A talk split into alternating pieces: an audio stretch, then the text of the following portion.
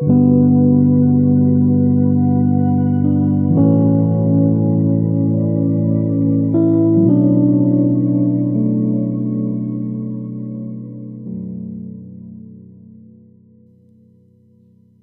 y bienvenidos nuevamente a este segmento de lectura de esperanza. Ya estamos en el segundo domingo de Adviento. Y la lectura de hoy que vamos a estar reflexionando sobre ella es Marcos capítulo 1, del 1 al 8, el Evangelio de este domingo de Adviento.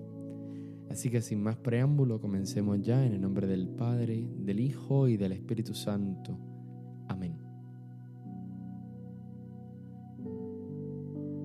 Lectura del Santo Evangelio según San Marcos, capítulo 1, versículos 1 al 8. Comienzo de la buena noticia sobre Jesús, el Mesías, el Hijo de Dios, como ha sido escrito en el profeta Isaías. Mira, envío mi mensajero delante de ti para preparar tu camino voz del que está gritando en el desierto, prepara el camino para que el Señor pase, haz caminos rectos para Él. Así es como apareció Juan el Bautista en el desierto, bautizando al pueblo y anunciando el mensaje sobre el bautismo de conversión para el perdón de los pecados. Muchos habitantes de Judea y Jerusalén venían a escuchar a Juan confesando sus pecados, y Juan los bautizaba en el río Jordán.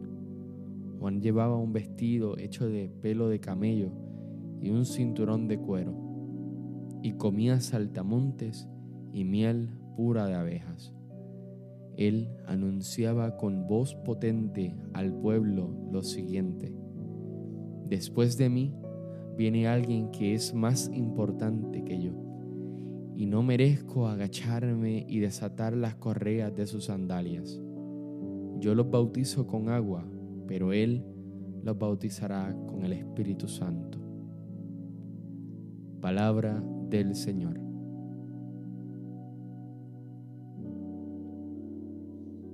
Voz del que está gritando en el desierto, prepara el camino para que el Señor pase.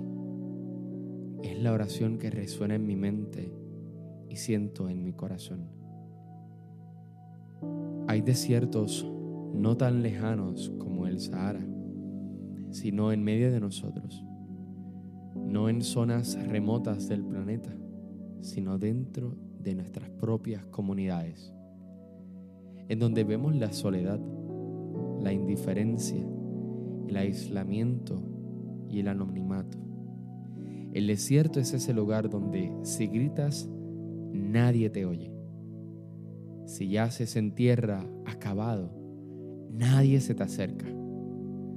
Si una feroz bestia te ataca, nadie te defiende.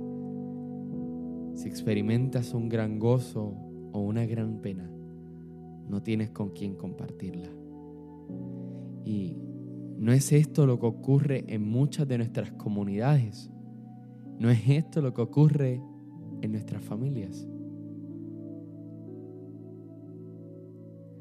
Pero también hay otro desierto. Para mí, uno muy peligroso. Sería el que tenemos dentro de cada uno de nosotros. Nuestros corazones pueden transformarse en un desierto árido, apagado, sin afectos, sin esperanza.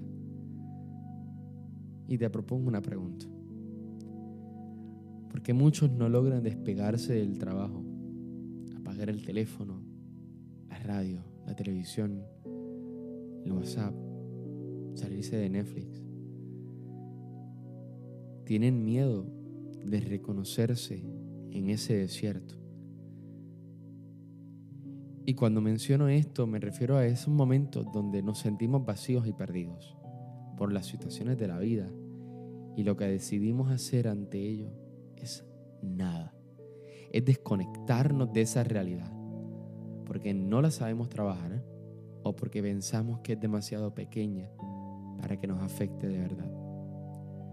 Si nos examinamos honestamente, veremos cuántas cosas hacemos para evitar encontrarnos solos, cara a cara con nosotros mismos y frente a la realidad.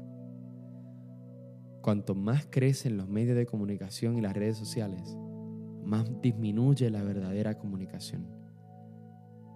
Tenemos la sensación de que este mundo es como un desierto sin sendas, donde los gritos de auxilio no son acogidos, no obtienen respuesta tapados por nuestros ruidos y engañados por los espejismos y oasis que nos ayudan a olvidarnos de todo.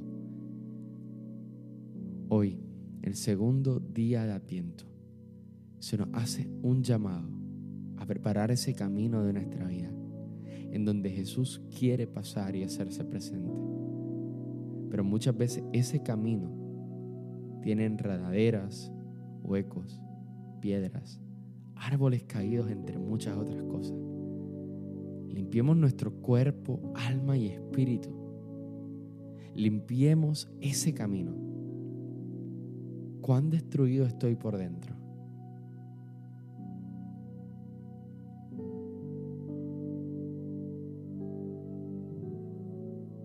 Este segundo domingo de Adviento quiere consolarnos, sacarnos de nuestra desesperanza, de modo que no nos rindamos ante todo lo negativo que nos envuelve, para que nada ni nadie nos quite la paz del corazón y tampoco nos quiten nuestros deseos de ser mejores y hacer un mundo un poco mejor cada día.